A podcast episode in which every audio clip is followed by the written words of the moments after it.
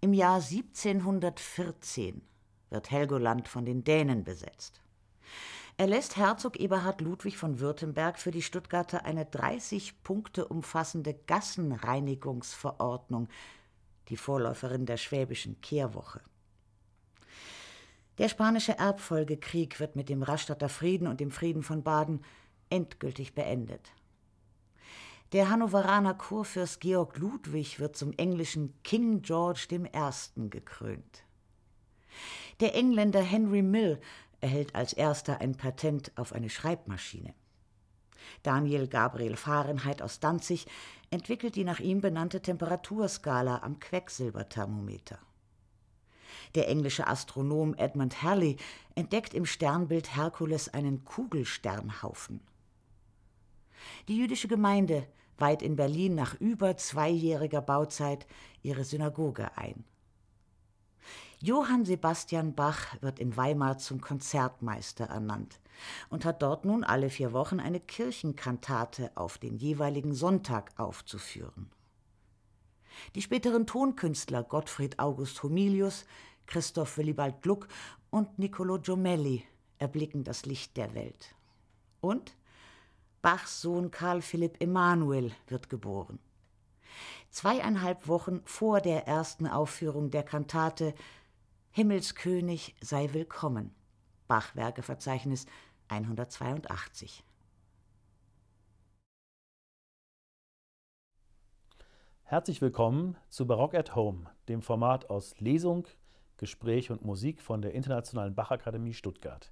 Am Mikrofon begrüßen Sie Hans-Christoph Rademann und Henning Bay. Gerade eben haben wir eine Chronik aus dem Jahr 1714 gehört, mit einigen natürlich höchst subjektiv ausgewählten Höhepunkten dieses Jahres. Ein Jahr, in dem Johann Sebastian Bach zum Konzertmeister in Weimar ernannt wird, wo er seit 1708 bisher als Organist gewirkt hat. Am Hof von Sachsen-Weimar ist er also nun Leiter der Instrumentalmusik und hat Verpflichtung, alle vier Wochen eine Kantate zu komponieren und aufzuführen. Und wir möchten uns heute beschäftigen mit seinem Antrittsstück als neuer Konzertmeister von Sachsen-Weimar mit der Kantate Himmelskönig sei willkommen, Bachwerkeverzeichnis 182, die am 25. März 1714 zum allerersten Mal unter Bachs Leitung erklungen ist. Für was für einen liturgischen Anlass hat er diese Kantate eigentlich komponiert? Bach musste an diesem 25. März zwei Anlässen sozusagen genügen mit der Kantate. Und da ist zum einen der Sonntag Palmarum gewesen und auch Maria Verkündigung. Und wir wissen von weiteren Aufführungen der Kantate im Jahre 1724 und 1728 in Leipzig.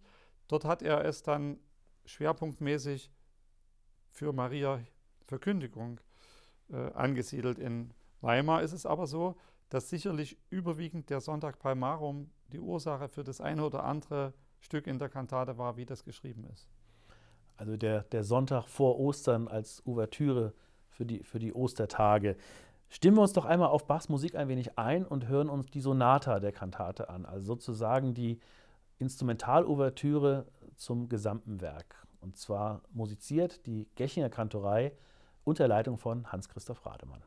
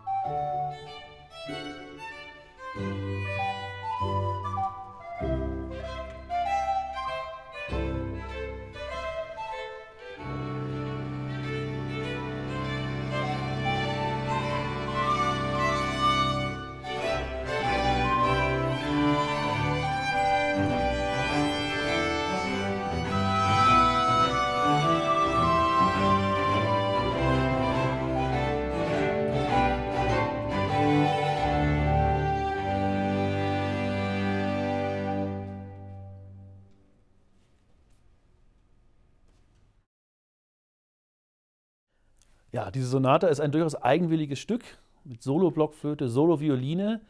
Streicher ist auch ungewöhnliche Besetzung, Geige, zwei Bratschen und Bass. Es scheint alles andere als eine prachtvolle Ouvertüre zu sein. Es wirkt so wie sehr intime Kammermusik. Warum hat Bach gerade so ein Stück dieser Kantate vorangestellt? Bach muss unheimlich motiviert gewesen sein, diese Kantate zu schreiben, denn er hat sich da ein Konzept überlegt, das ist unglaublich und unübertrefflich. Wir werden ja darüber auch gleich noch sprechen.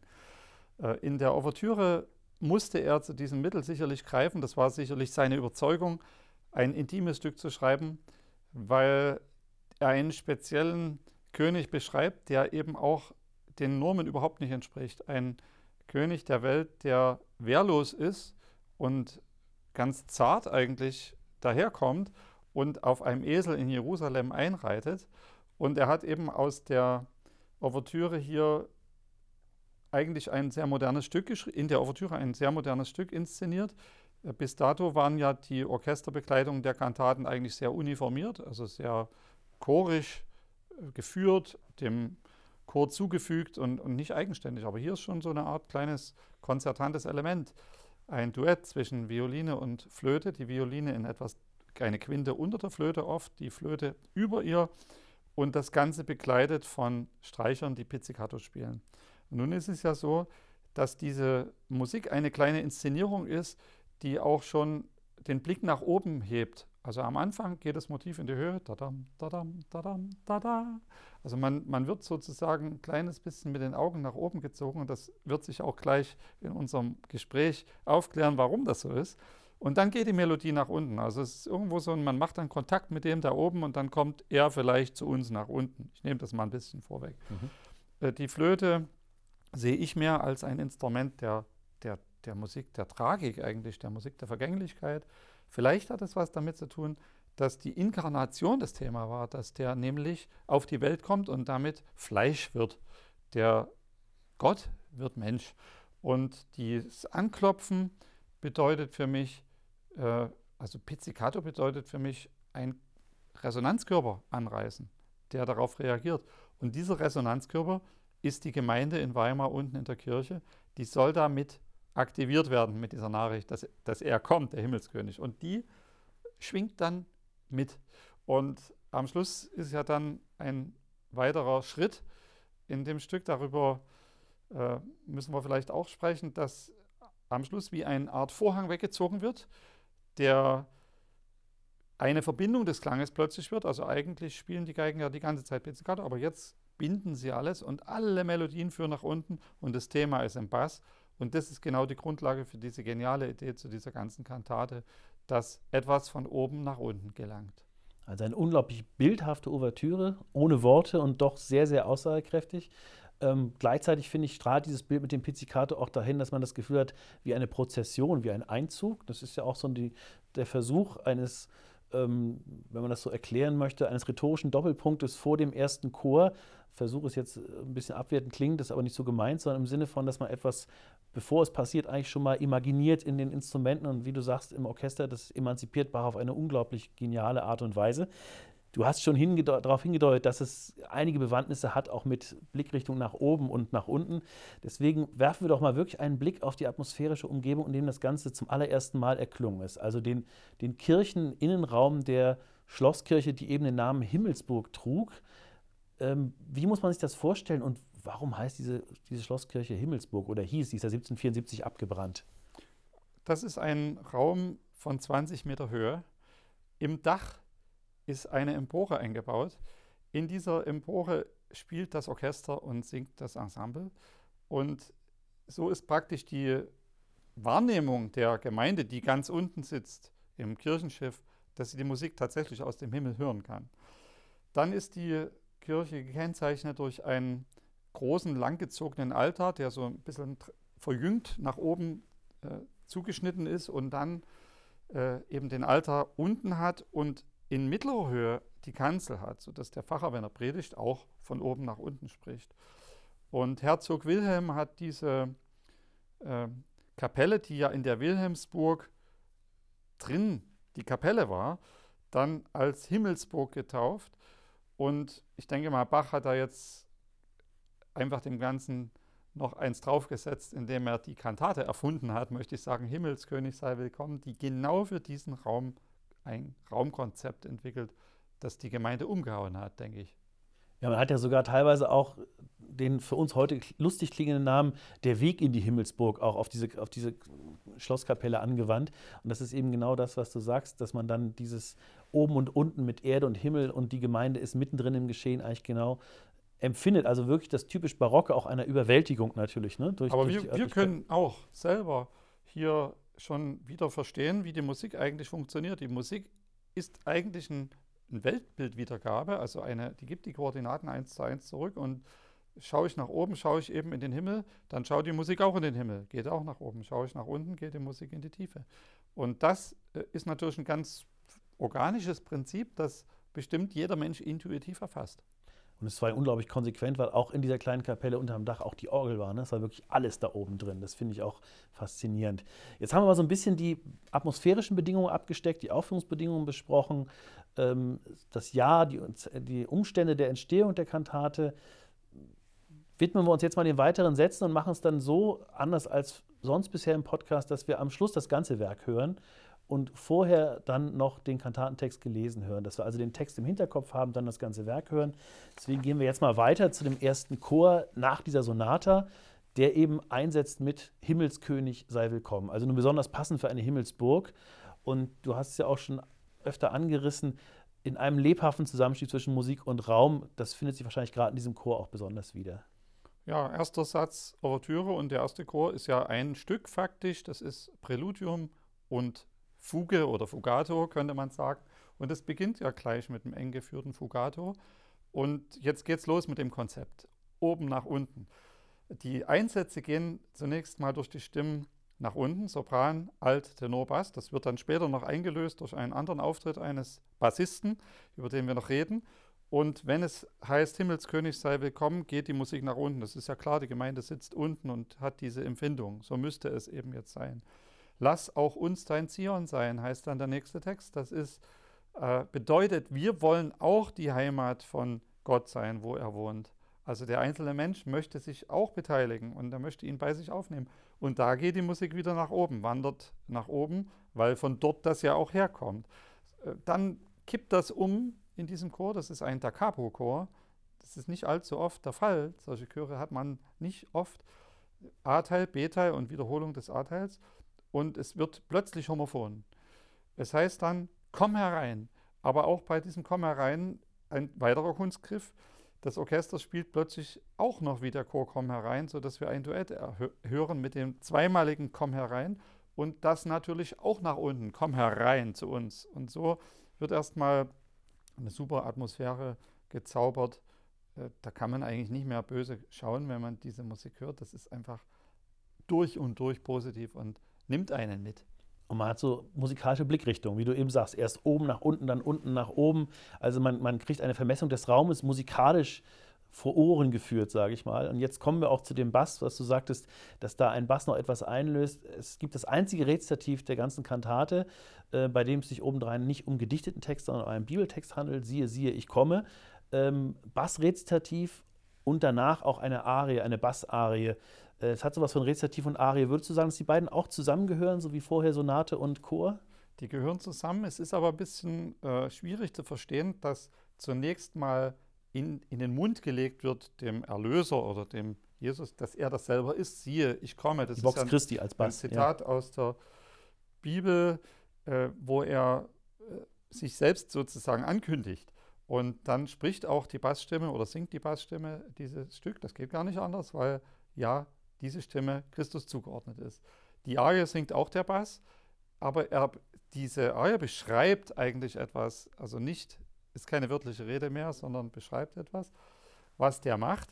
Und in dem Rezitativ ist schon eine sehr starke Besonderheit drin. Einmal das rhythmische Erfassen des Textes mit einer kleinen Tonleiter, mit einem Tonleitersegment. Siehe, siehe, ich komme. Also geht so nach oben. Und dann ein festgelegtes Kontinuum, also die Bassstimme, spielt es dann zehnmal hintereinander. Das ist aber schön, weil äh, erstens mal ist dieser Rhythmus, dieser klopfende Rhythmus, bababam, badadam, der gilt bei Bach als Freudenrhythmus.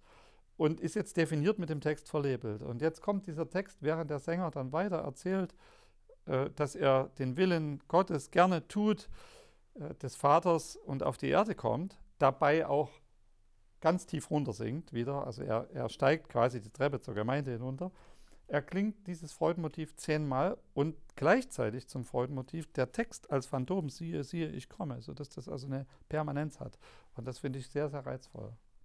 Und jetzt diese Arie, starkes Lieben, ähm, ist ja auch etwas, erstmal Bach nimmt ja auch eine Eigenmächtigkeit vor, indem er dieses starkes Lieben bei dem nächsten Text auch einfach voransetzt, obwohl es im Text nicht so steht.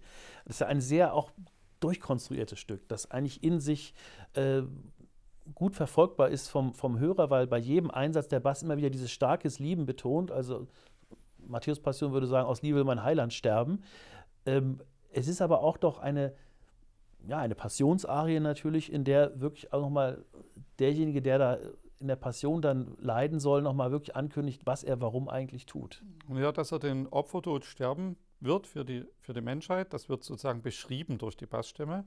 Und dass das was mit einer sehr starken Liebe zu tun hat, also eigentlich unbeschreiblicher Liebe, äh, die menschlich kaum nachvollziehbar ist, dass, dass ein Mensch sich jetzt opfert für einen anderen, hat man ja auch schon gehört. Das ist ja auch, wird dann auch so wahrgenommen als Zeichen der Liebe, wenn eine Mutter ihr Kind rettet beim Straßenverkehr und dann vielleicht selbst schwer verletzt ist. Das, das hört man ja hin und wieder, aber hier ist es eben ein, für das Kollektiv der Menschheit äh, ist Jesus gekommen, um die Menschheit von ihren Sünden zu befreien durch sein Opfertod.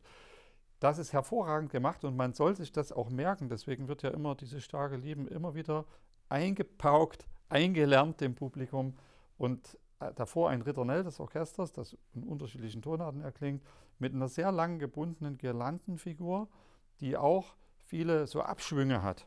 Viele Figuren, die nach unten gehen, die wiederum dieses Raumkonzept auf kleinem Raum wieder hervorrufen, wieder wachrufen im Publikum. Und ich vermute, dass dieses äh, gestrichene Motiv, dieser lange durchgehende Strom, ein Band der Liebe sein soll oder dass man etwas anhangt, also man dem Jesus anhängen, dass die Gemeinde an ihm hängen soll. Und das ist sehr sinnlich und äh, wunderbar vertont von Bach. Und wenn dann diese Sache mit der Passion anklingt, dass er sich dem Blut verschrieben hat, dann werden die Vorzeichen deutlich mehr. Und das gibt es eben auch in der Matthäus-Passion, wenn äh, von schwerwiegenden Themen aufgegriffen werden, von Tod, von Kreuzigung und von ja, einem Zustand der, der tiefen Trauer, dann werden auch die Vorzeichen massiv zusätzlich benutzt. Und das ist natürlich optisch ein Merkmal der Partitur, aber auch klanglich, weil die Akkorde immer angespannter werden. Auch apropos sich etwas einhämmern, es ist ja auch interessant, dass nahezu jede Phrase, also wenn es heißt starkes Lieben, dass dich großer Gottes Sohn von deinem Thron getrieben und dann springt es immer eine Oktave runter, wie so ein Sturz, wie so ein Fall. Also dass diese Liebe ihn geplant zu Fall gebracht hat, weil das, er die Menschen so geliebt hat. Genau das ist das, äh, diese Sache mit diesem äh, Höhen-Tiefen-Prinzip, die wir ja immer wieder vorfinden, die ich auch praktisch mit angedeutet hatte mit der Bemerkung, dass die Musik dann in die Tiefe mhm, fällt. Mhm, ne? Ja, genau. Ähm, jetzt kommen wir mal zu, äh, zu der Nummer 5, einer Altarie, leget euch dem Heiland unter. Da wird natürlich auch ein bisschen bildhaft dieses Thema von Palmarum äh, beschrieben, wo man die Kleidungsstücke auf den Esel ihm unterlegt hat, damit er sanft sitzt, oder auch die Palmenzweige dem Esel wie einen Teppich unterlegt hat. Und das ist ja auch das Zentrum der Kantate im Prinzip. Ist dem Alt zugeordnet, die Altstimme steht schon sehr traditionell für die Überzeugung der gläubigen Seele, dass sie äh, da wirklich auch dem Ganzen aufgeschlossen ist und reagiert und auch vom Glauben eben sehr geprägt ist. Und da ist ein sehr, man könnte sagen, einseitiges Arienmotiv entwickelt von Bach, das aber eben Absicht ist. Er, er meditiert über das Thema und macht immer eine Girlande nach unten in der Flöte die praktisch ein Ostinato darstellt, die permanent wiederholt wird, das Niederlegen, das Unterlegen, das vielleicht auch der, das Palmwedel, äh, wie das aussieht, das Legen der Kleidung auf dem Esel zur Polsterung, aber vor allen Dingen auch vielleicht auf die Knie zu fallen vor dem König der Welt und kennzeichnet ja sehr, dass die Altstimme äh, auch sehr viele tiefe Töne singen muss, dass, dass sie sich in der Tiefe still verhält, auf dem Wort legen. Es hat was mit Demut zu tun. die Arie, und mit einer Schlussfolgerung. Deswegen ist es auch der Wendepunkt der Kantate, nämlich, was macht diese ganze Sache jetzt mit dem einzelnen Menschen? Der Mensch soll nun da wiederum aus dieser Demut lernen, dass er sich dem zuwendet und dass er quasi auch sein Leben, so ist es ja im Gottesdienst dann vermittelt worden, Jesus widmet und äh, ja, ihm zuordnet. Das ist ja hier auch, kommt ja auch zur Sprache in dieser Arie. Das ist auch das Spannendste, äh, Spannende, was du auch sagst mit der Blockflöte, mit dem Ostinato. Das geht ja auch durch den Mittelteil der Arie durch. Das, das zieht die ganze Arie quasi zusammen. Und da du ja auch schon sagst, in der Sonate ist die besonders wichtig, diese Blockflöte hat eben eine zentrale Bedeutung. Und es ist ja auch interessant zu beobachten, dass Bach mit dieser Altarie die Stimmanzahl reduziert. Also bei der Bassarie hatten wir Streicher und einen Bass, jetzt haben wir nur Blockflöte, Continuo und den Alt, der sich quasi genau in diese Stimmen reinlegt. Und jetzt die nächste Arie dann ist eine Tenorarie, das ist dann nur Tenor und Basso Continuo, also die kleinste mögliche Besetzung eigentlich. Und ähm, das ist eine Arie in einem laufenden Dreivierteltakt, bisschen wie eine Courante, also auch ein laufender Tanz. Jesu Last durch Wohl und Weh. Ähm, und dieser Tenor, der beschreibt ja auch ein Passionsgeschehen aus einer ganz anderen Warte. Ja, der Bach war ja ein normaler Mensch und hat halt selber wahrscheinlich auch Tage gehabt, an denen es ihm gar nicht so einfach war zu glauben. Das ist einfach so. Und da hat er die Realität, wie sie ist, reinkomponiert, dass es eben Krisen gibt. Und ich, du fragst dich als Musiker und derjenige, der die Interpretation verantwortet, natürlich bei so einer Arie, wie soll man denn das jetzt interpretieren? Eine durchgehende Sechzehntelfigur und der Text heißt immer, lass mich nicht von dir weggehen. Also ich will bei, bei Jesus bleiben, auch wenn, er auch wenn die Welt schreit, kreuzige. Aber hier stimmt was nicht. Die Musik rennt ja davon. Und äh, natürlich muss man sich da sehr viel Gedanken machen, warum das so ist. Es ist eben eine komponierte, komplett Glaubenskrise komponiert, die äh, man, man will und kann nicht. Und deswegen flieht sozusagen die Bassstimme permanent vor, dem, äh, vor der Nachfolge von Christus praktisch. Das ist halt einfach schwierig. Und die bricht ab. Das sind Pausen, das fällt ins Nichts. Das sind auf dem Wort kreuzige krasseste Dissonanzen in verminderten äh, bis zu einer Septime aufgebrochen im verminderten Dreiklang. Dann ist eine verminderte Quarte vor einer Fermate zu hören. Äh, und diese Dinge sind sehr unbequem. Es ist, eine, es ist keine schöne Musik. Es, es, soll, es soll eine schlimme Musik sein und den Menschen zeigen, ja, da wird jeder denken, so geht es mir auch. Du hast mal auch, als wir uns darüber unterhalten haben, gesagt, die Musik rennt in diese Pausen hinein. Das hat was unglaublich Modernes, wenn das so innehält, zögert der Tenor dann eben sagt, lass mich nicht von dir fliehen und dann rennt die Musik wieder weg und man merkt, das ent, entblößt ihn. Also ich muss immer auch sehr so an, an Petrus denken in der Johannespassion, ach mein Sinn, wo willst du endlich hin? Das auch diese Verzweiflung und dieses, dieses Unvermögen, was da eigentlich auch diese menschliche Schwäche, die da auch dann vertönt wird, ist in dieser Arie eigentlich sehr, sehr präsent. Für mich ist das im Grunde genommen äh, nicht nur das Glaubensthema. Ich, ich denke, man muss aus solchen Arien auch was anderes rauslesen und zwar, dass viele Menschen sich viel vornehmen und wenig einlösen können, weil sie einfach zu schwach sind. Und das, das ist hier ausgeführt. Und deswegen ist das ein Stück, das auch für die heutige Zeit eine Bedeutung hat. Das ist ein tolles Bild, vor allem wenn, wenn die begleitende Musik den Sänger entlarvt sozusagen und das eigentlich offen liegt. Ja, ich will noch kurz sagen, es ist, äh, wie, wie kommt man dann auf, darauf, dass es so ist? Äh, an einer Stelle erklärt sich das. Der Sänger singt einmal das Wort fliehen. Und da singt er fliehen auf der Melodie, die das Cello die ganze Zeit spielt, also auf dieser 16. Linie. Und da ist mir dann auch natürlich klar geworden, dass das Gesamte, was das Orchester beiträgt, das Wort fliehen bedeutet. Und so entsteht dann die Idee für die Interpretation. Wir haben es dann relativ dramatisch dargestellt. An diese Arie schließt sich ein Choralsatz an. Jetzt sind wir wieder bei der ganzen Besetzung. Die volle Besetzung des, des Instrumentalensembles ist dabei. Jesu, deine Passion, in dem auch der Lohn christlicher Treue besungen wird. Was ist das für ein, für ein Choralsatz? Bach macht ja ganz spezielle Dinge dort. Na, wenn man so will, äh, subjektiv, subjektiv, objektiv.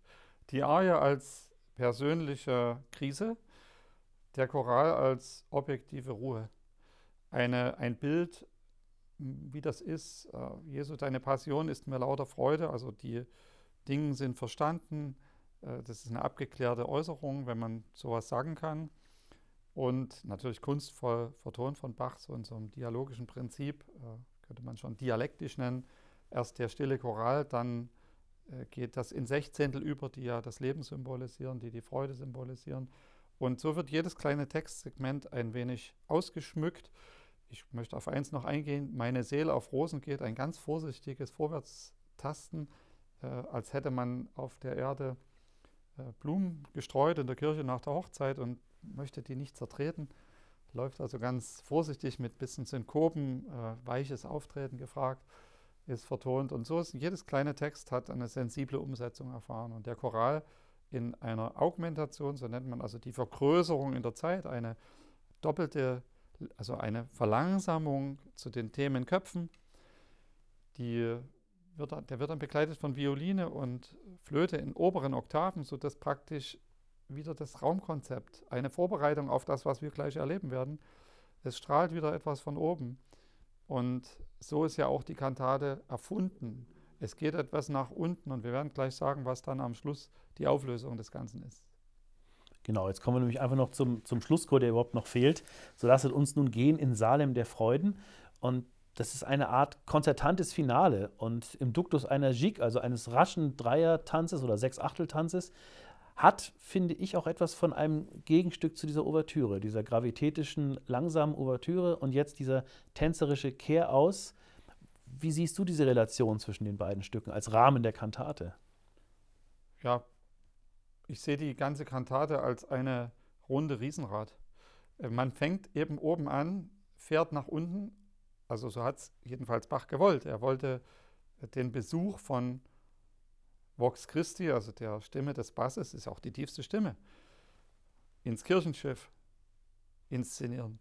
Und dann will er die Gemeinde auffordern, ihm zu folgen, und zwar ins himmlische Jerusalem, ins Salem der Freuden, an die Wohnstätte von Gott. Und so ist praktisch ein Kreislauf des Lebens vorgegeben, die Auflösung des Glaubens in seiner schönsten Form, dass man ein Teil Gottes werden könnte und dann ewige Freude erleben darf.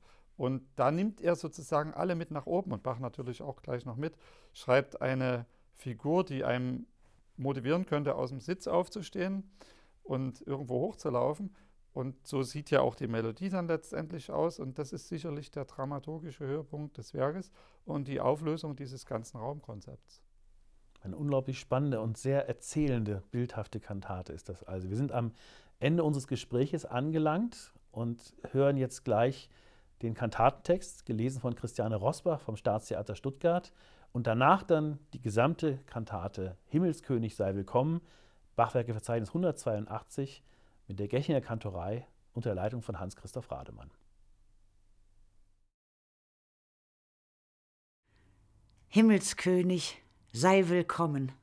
Lass auch uns dein Zion sein. Komm herein, du hast uns das Herz genommen. Siehe, ich komme. Im Buch ist von mir geschrieben, deinen Willen, mein Gott, tu ich gerne. Starkes Lieben, das dich, großer Gottessohn, von dem Thron deiner Herrlichkeit getrieben, dass du dich zum Heil der Welt als ein Opfer fürgestellt, dass du dich mit Blut verschrieben. Leget euch dem Heiland unter, Herzen, die ihr christlich seid tragt ein unbeflecktes Kleid eures Glaubens ihm entgegen, Leib und Leben und Vermögen sei dem König itzt geweiht.